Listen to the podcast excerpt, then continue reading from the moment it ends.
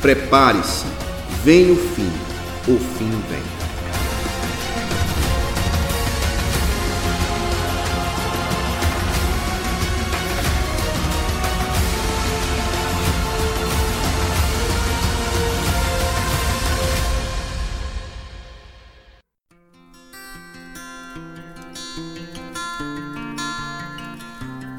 Olá, caros irmãos e amigos, a graça e a paz em nome de Jesus.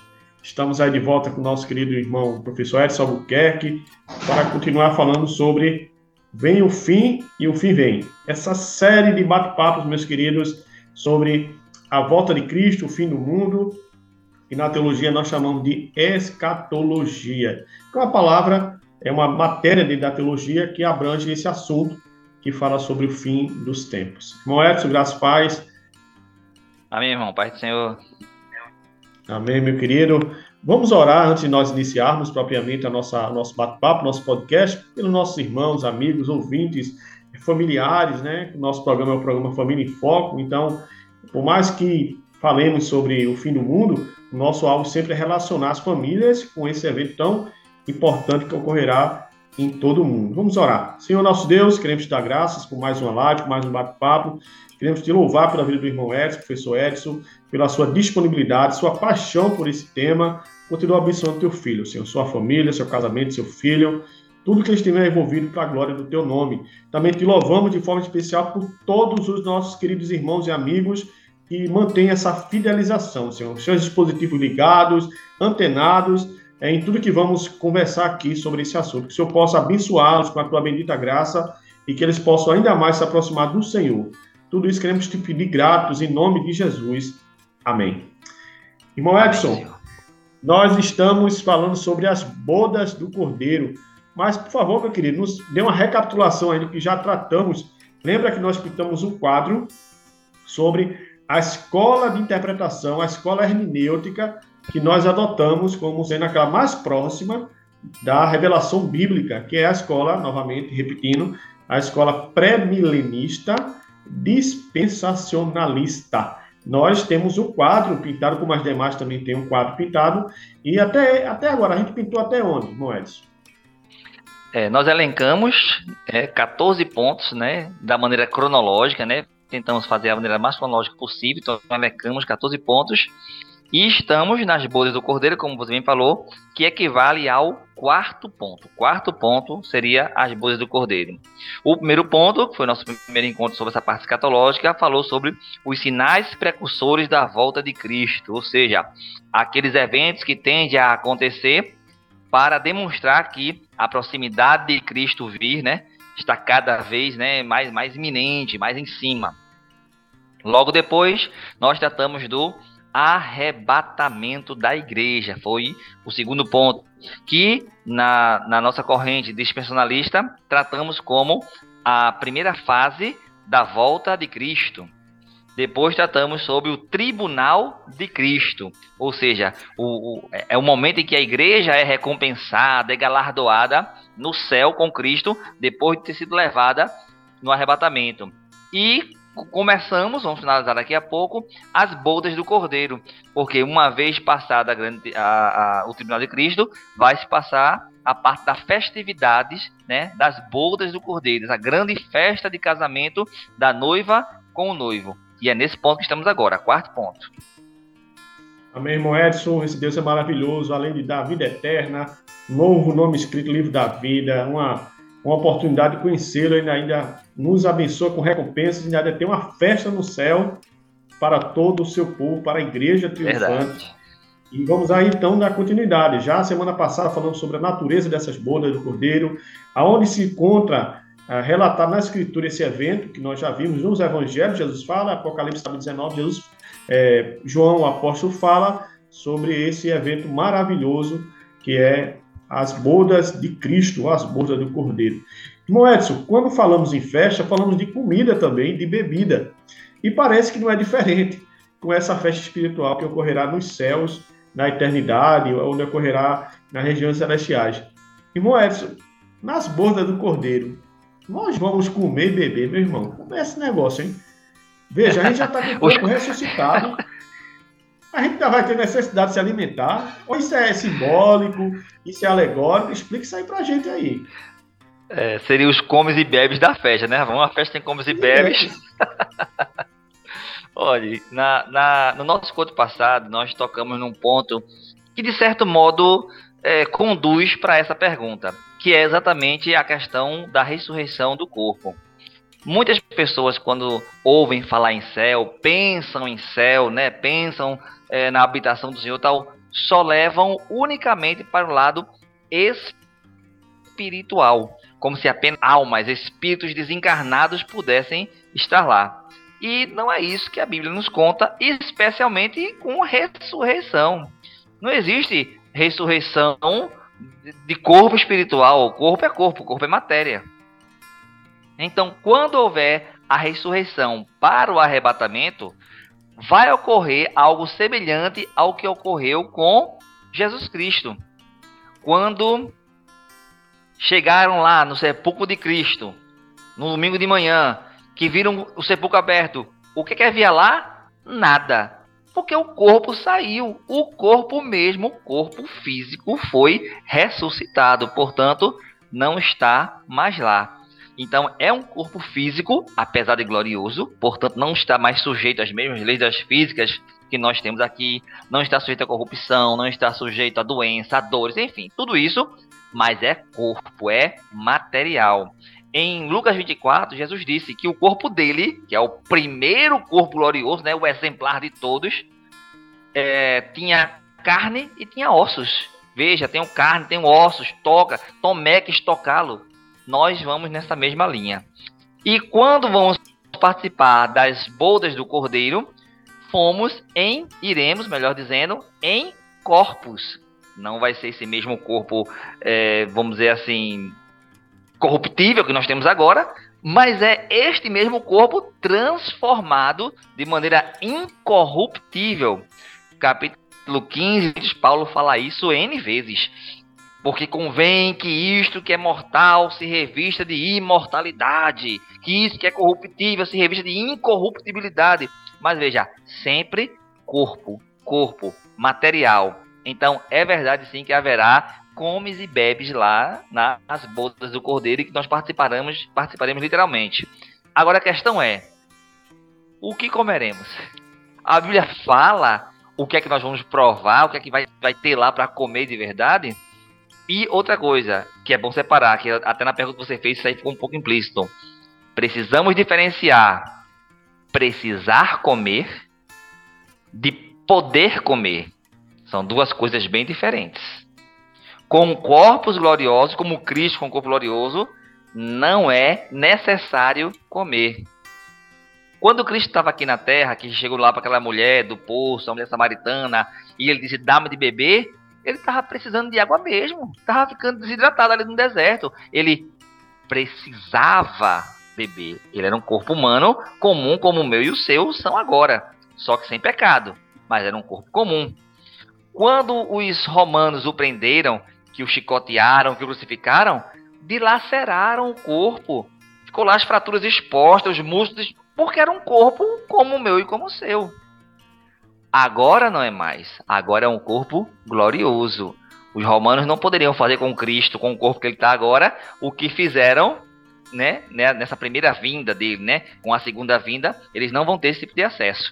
Mas que é corpo, é corpo. Então, qual foi a promessa que Jesus nos fez, primeiramente, nessas bodas do Cordeiro? Vamos ver aqui, Mateus capítulo 26, aqui na Bíblia.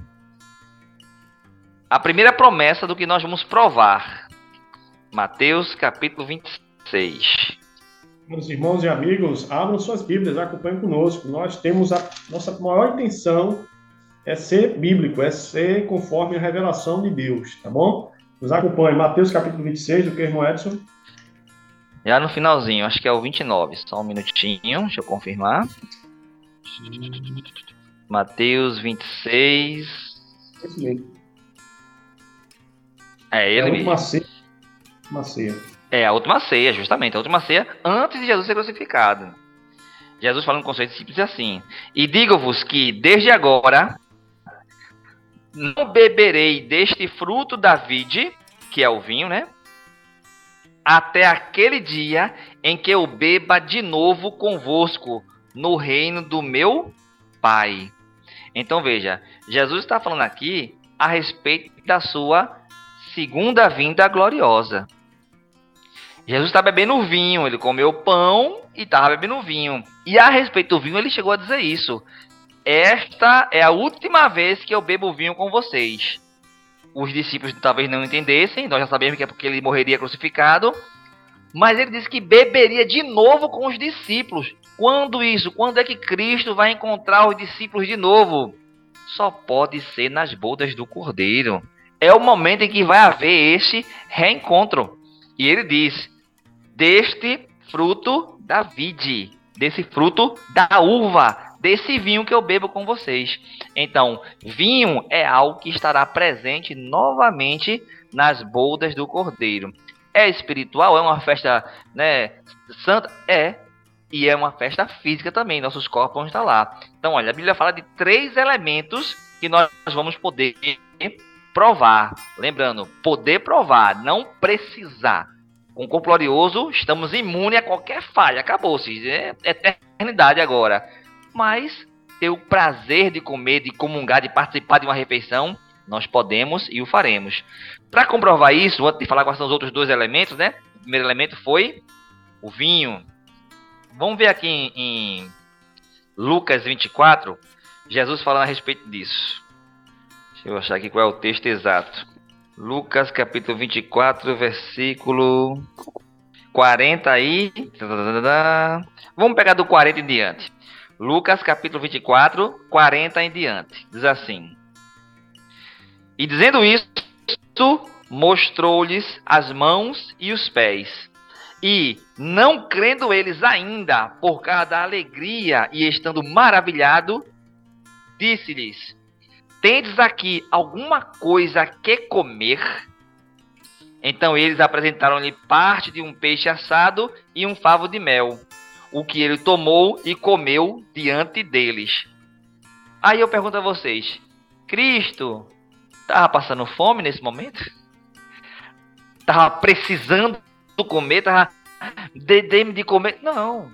Ele comeu para provar que era ele. Ele comeu porque podia, não comeu porque precisava. E o corpo que está aqui é o corpo glorioso, já é o corpo além túmulo. Agora vamos para os outros dois elementos. Apocalipse capítulo 2. O que mais comeremos? O que mais vamos poder comer nessas bodas maravilhosas? Apocalipse capítulo 2, se eu não me engano, é o versículo 7. Vamos só confirmar aqui. 2. Exatamente, Moedas. Capítulo 2, versículo 7. Ele mesmo, isso mesmo. Quem tem ouvidos, ouça o que o Espírito diz às igrejas. Ao que vencer, dar-lhe-ei a comer da árvore da vida que está no meio do paraíso de Deus. Então, primeiro elemento que a Bíblia revela que nós podemos comer, no caso é beber, né, após a, a vinda de Cristo, nas bodas do Cordeiro, é o vinho. Segundo elemento, do fruto da árvore da vida, aquele que Adão foi proibido de comer, neste dia Adão vai poder comer. Eu acredito que Adão vai estar conosco nessa hora. E Adão, olha aí, seis mil anos, sete mil anos depois, fique à vontade. A árvore agora. Nós vamos poder e é ter. Tá, e o bom é que Adão está num contexto que ninguém vai precisar acusar ele de nada, né? Porque, é. meu Deus. Já deu o que tinha que dar, né? Já deu o que tinha que dar. E deixa eu ver aqui o outro texto que fala a respeito do que nós podemos comer ainda. O primeiro foi o vinho, o segundo é, o fruto da árvore da vida e o terceiro e último que é revelado. Lembrando, não são só esses três, mas só esses três estão revelados. Dez versículos depois, Apocalipse 2, 17. Jesus falando aqui para a igreja de Esmirna, ele fala assim: Quem tem ouvidos, ouça o que o Espírito diz às igrejas: Ao que vencer, darei eu a comer do maná escondido. Tem mais um textinho aí após, mas como eu quero mostrar só a parte de comida, é isso aí. Vamos poder comer do maná. Aquele mesmo maná que lá, quando, quando Israel estava no deserto, eles comiam. O que eu sei é que ele parece com semente de coentro e tem gosto de favo de mel. Essa é a informação teórica. Eu quero ver nesse dia, porque eu vou querer provar a minha porção na boas do cordeiro. Cadê o maná que foi prometido? Então é isso. Muito será bom, literal, né? Será literal, será físico, haverá comida e bebidas de verdade. Esses três estão revelados, mas com certeza terão outros também. Amém? É isso aí, Márcio. Bem, Morres, gostaria de fazer algumas ponderações na sua fala, muito, muito, muito esclarecedora, muito clara, muito bíblica.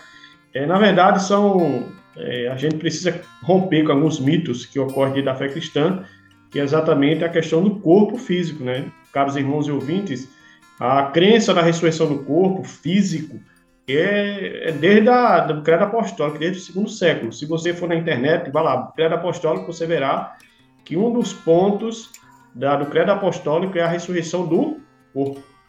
Então nós não vamos, gente, sofrer nenhuma reencarnação como criança espírita, não vamos estar com fantasminha no céu, como bem colocou o irmão Edson.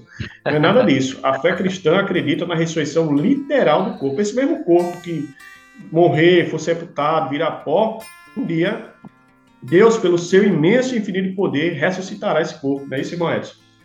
Então, exatamente. Nós temos aí a maravilhosa notícia uh, da ressurreição nos nossos próprios corpos. Então é muito importante ressaltar a doutrina tão importante do corpo, da ressurreição do corpo. Uma outra coisa importante que devemos trazer à nossa memória é a questão é, do, do, paraíso, né, do céu, que não é só trata de questões espirituais, mas questões físicas também. A semelhança do corpo de Cristo, né? Cristo ressuscitou da carne, ressuscitou do corpo que ele morreu. Então não é um outro corpo, não é um, um corpo de anjo, não é nada disso. É o mesmo corpo da crucificação. É, ele, como bem colocou o irmão Edson, né, lá nos evangelhos, Jesus se apresenta aos doze, se apresenta a, exceto Judas, né, se apresenta a, a, a Tomé, que insiste em vê-lo, insiste em ver os cravos, suas mãos, a ferida a, no seu lado, e ele apresenta as feridas, apresenta as chagas, comunicando exatamente isso. Olha, sou eu mesmo, eu ressuscitei, eu fui morto, estou vivo. É o mesmo corpo que foi crucificado, foi sepultado e ressuscitou, meus irmãos. Então, nós temos na pessoa do nosso Senhor Jesus Cristo o maior exemplo é, que é ele. É como bem colocou a mulher. Ele é modelo, Paulo vai dizer isso, ele é a primícia dos que dormem. Então é importante o resgate desse tema, é, romper com esses mitos né, que rondam a fé cristã ainda, depois de séculos, e que haverá sim uma ressurreição do corpo, sim. E será o mesmo corpo, agora glorificado. Por não, irmãos? Permita que só um versículo. Nós lemos já ele, mas lemos o posterior.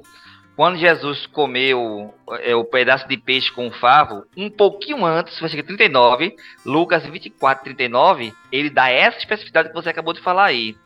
Vede minhas mãos e os meus pés, que sou eu mesmo. Tocai-me e vede, pois um espírito não tem carne nem ossos, como vedes que eu tenho. Então Jesus disse literalmente: Eu tenho carne, eu tenho ossos, é o meu corpo mesmo, pode ver que sou eu. Isso aí claríssimo. E é interessante, né? Mesmo após a ressurreição, surgiu inúmeras histórias, mitos, né? O corpo escondido, né? Foi outro corpo, ele não ressuscitou, foi um contágio. Então, já naquela época, é, já havia uma, uma fofoca, uma, uma, disseminação de fake news já naquela época, né? Notícias falsas. Verdade. De que Jesus não tinha mais gente. Atos vai dizer que ele se apresentou a mais de 500 irmãos, 500 testemunhas, é irrefutável. É, é a crença cristã, a nossa esperança um dia nós sermos ressuscitados no próprio corpo que morremos. Uma outra coisa importante, Moedas, que você falou, é que por mais que nós percebemos elementos, né, da, é que vamos comer a árvore da vida, né, a, o fruto da vida, pelo menos em Apocalipse não está claro que vai ser nas bodas. Né? Eu acho que vamos ter essa festa nas bodas, vai haver esses elementos lá, porque é uma festa e a festa terá comida. Jesus disse isso, né? Vocês não serão comigo agora, mas no reino do meu pai, então é lá. É, ao que vencer, né? Ao que vencer, nesse sentido, então, é por que que então, chega nas bodas. Que, eu acredito que haverá esse momento dessa refeição, mas não diria que só neste momento. Mas também a gente não pode. É, é também nesse momento, vida. né? É, tá, tá, muito escuro para a gente, a gente vai, a gente precisa ter cuidado para não cair na especulação teológica. Mas eu, eu apenas quero ressaltar que os textos de Apocalipse é, não é tão claro que é nas bodas. O vencedor comerá. A gente entende que é lá nas bodas, mas talvez não só nas bodas. Verdade. Meu irmão, ainda falando dessa festa espiritual que ocorrerá nos céus, ocorrerá com o nosso Salvador, numa festa, além de ter comes e bebes e ter bebida e comida, também tem aqueles que servem, né? Os garçons, os barmans, aqueles que servem os convidados. Meu irmão, eu quero saber se a Bíblia revela quem se sentará e quem servirá nos, nas bordas do cordeiro. Vai, vai ter serviçais, vai para isso, vai ter esse serviço de copa. vai sim, John. Deixa eu dar uma pausinha rapidinho que chegou uma visita aqui. Deixa eu só. De fato, irmão Massa, a pergunta é muito interessante sobre é, como, como seremos servidos nesse dia grandioso. E eu posso lhe, lhe assegurar que teremos a, a, um, uma, uma, pessoa servida que será é, extremamente especial.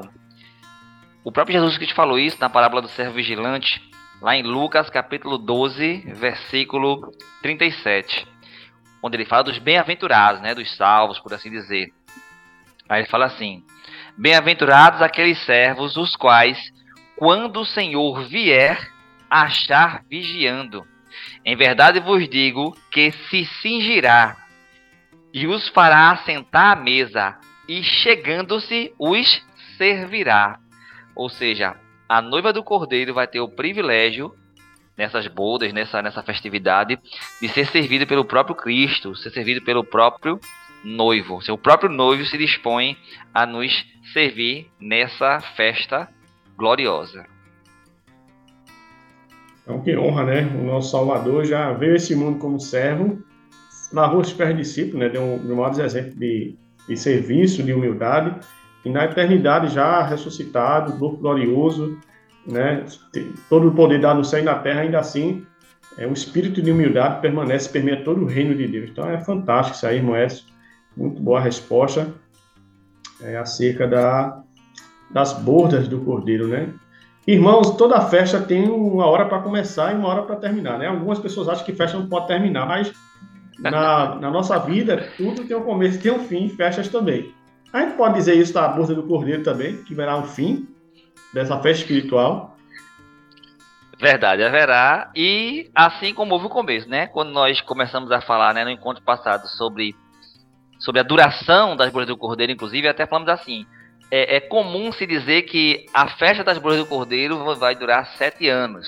É comum colocarmos isso. Por quê? Porque sabemos que ela acontece em paralelo com a grande tribulação, que certamente vai ser assunto do nosso próximo encontro. Mas é, há três eventos que ocorrem simultâneos, né, concomitantemente com a tribulação que está ocorrendo na Terra, que é o arrebatamento da igreja, a, trans, a transformação dos corpos gloriosos, a ressurreição dos mortos, tudo. O tribunal de Cristo e sim, aí sim, as bolas do Cordeiro. Então, tudo isso é que vai ocupar os sete anos. Então, sabemos que depois da, da, do tribunal de Cristo, primeiro o arrebatamento, depois do tribunal de Cristo, depois do tribunal de Cristo, tem-se início as bolas do Cordeiro, as festas das bolas do Cordeiro. E quando é que elas vão terminar? Exatamente sete anos depois. Justamente para a gente dar, dar, essa, dessa, desse cálculo sete anos. Por quê? Porque a, a, a festa das bolas do Cordeiro ela ocorre durante um tempo de muita tribulação, né, de muita angústia na terra. Isso acontecendo, é, vamos dizer assim, vai chegar num ponto, num ponto tão extremo, que Jesus chegou a falar em Mateus 24, que se aqueles dias não fossem abreviados, nenhuma carne se salvaria. Ou seja, estamos na festividade, há um propósito para essa angústia estar tá acontecendo, não é uma coisa a revelia de Deus, né? Mais tarde vamos, vamos trabalhar sobre isso direitinho. Mas quando ele vê né, que chegou o momento em que toda a carne vai ser extirpada, então as bodas precisam ter fim para que ele, junto com a sua igreja, junto com os seus anjos, possa vir e intervir na terra, porque tudo isso está se dando no céu. Então, as bodas do cordeiro têm um fim depois de sete anos, porque Cristo, juntamente conosco, precisa vir e intervir na terra para salvar o seu povo que está a ponto, que estará naquele dia a ponto de ser exterminado. Amém, irmão Edson. Muito boa explicação. Queremos agradecer ao Edson, professor Edson, por mais essa live, esse bate-papo sobre as bodas do Cordeiro. E caminhamos, caros irmãos e amigos, nessa, nesse quadro, né? Estamos a cada encontro pintando ele e a nossa intenção maior é concluir essa pintura para a glória de Deus e para o benefício de todos nós, no conhecer mais da palavra de Deus. Moés, nos dê as considerações finais, meu querido. Amém, irmão Márcio. Mais uma vez, né, estou aqui muito agradecido, agradecido ao Senhor por essa bênção que é estar aqui nesse programa, podendo falar a tantos ouvintes e poder influenciá-los, poder mostrar a eles a verdade, fazer com que eles possam estar cada vez mais perto do Senhor e da Sua palavra e pela Sua palavra. A intenção da, da nossa aula de hoje, né, que nós praticamente concluímos, conseguimos concluir a parte das bodas do Cordeiro, é mostrar o quanto Deus está ansioso por essa festividade, o quanto Ele quer participar com você. Na verdade, estamos ansiosos de ambos os lados, né? Daqui nós queremos partir para lá e de lá Ele nos aguarda, né, para poder festejar. Então, isso é algo glorioso, é algo prometido e fiel e verdadeira é essa palavra e há de se cumprir. Aqui em Apocalipse 19, que nós lemos na, no nosso conto passado, eu queria encerrar com a leitura dele, porque fala né, a respeito dessas mesmas bodas, dessa, dessa, conclusão das bodas. Em Apocalipse 19, versículo 9 em diante, 7 em diante, na verdade, ele vai dizer assim, ó: Regozijemo-nos e alegremos-nos, demos glória, porque vindas são as bodas do Cordeiro, e já a sua esposa se aprontou. Ou seja, houve um aprontamento. Quando é que ela se aprontou? Quando ela foi arrebatada. Quando ela é arrebatada, ela é aprontada. Em que momento ela é aprontada depois do arrebatamento? Quando é que ela é ataviada? Quando é que ela é vestida? Quando é que ela se arruma para essa festa de casamento? Justamente durante o tribunal de Cristo, que é quando haverá esses galardões. E foi-lhe dado que se vestisse, olha que interessante, e foi-lhe dado que se vestisse de linho fino, puro e resplandecente, porque o linho fino são as justiças dos santos. Ora, as justiças dos santos só podem ser aferidas, aferidas depois de um julgamento. É o julgamento que afere as justiças dos santos. Por isso que entendemos que a, as bolas do Cordeiro necessariamente acontecem depois da, do Tribunal de Cristo, porque é ali que ela vai se ataviar com essas obras de justiça. Então, que essas obras, que seja, como Jesus falou, até mesmo dar um copo de água fria a um desses pequeninos, ela não será esquecida, tudo será levado em consideração.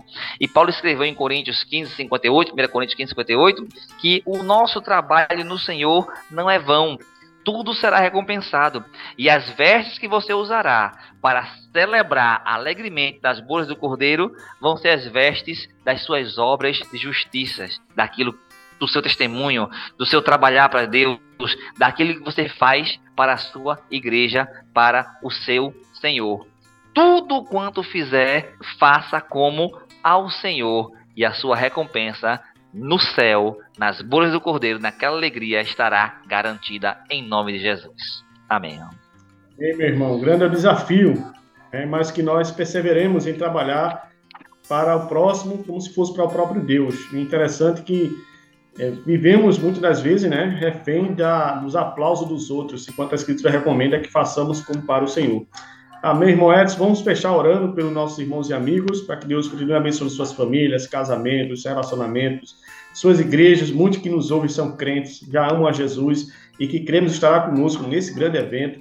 Irmão Edson, feche com chave de orando por cada um deles, recomendando-os eles em nome de Jesus, meu irmão. Amém. Oremos. Senhor nosso Deus, Deus maravilhoso, Deus de amor, a Ti, Senhor, entregamos aqui essa oração de agradecimento, Senhor, porque estamos contemplando aqui a Tua palavra, estamos aprendendo as Tuas verdades, Senhor, e estamos estamos assim vislumbrando um pouco daquilo que o Senhor tem preparado para os seus servos. Obrigado, Senhor, por tua bondade, por tua graciosidade, por tua grande misericórdia em nosso meio. Ajuda-nos, Senhor. Esforça-nos, Senhor. Dá-nos sabedoria, Senhor. Ajuda-nos a andarmos nas tuas santas veredas, para que neste dia glorioso, Senhor, no dia de Cristo, possamos nos reunir e festejar alegremente as bodas do Cordeiro. Em nome de Jesus. Amém, Senhor.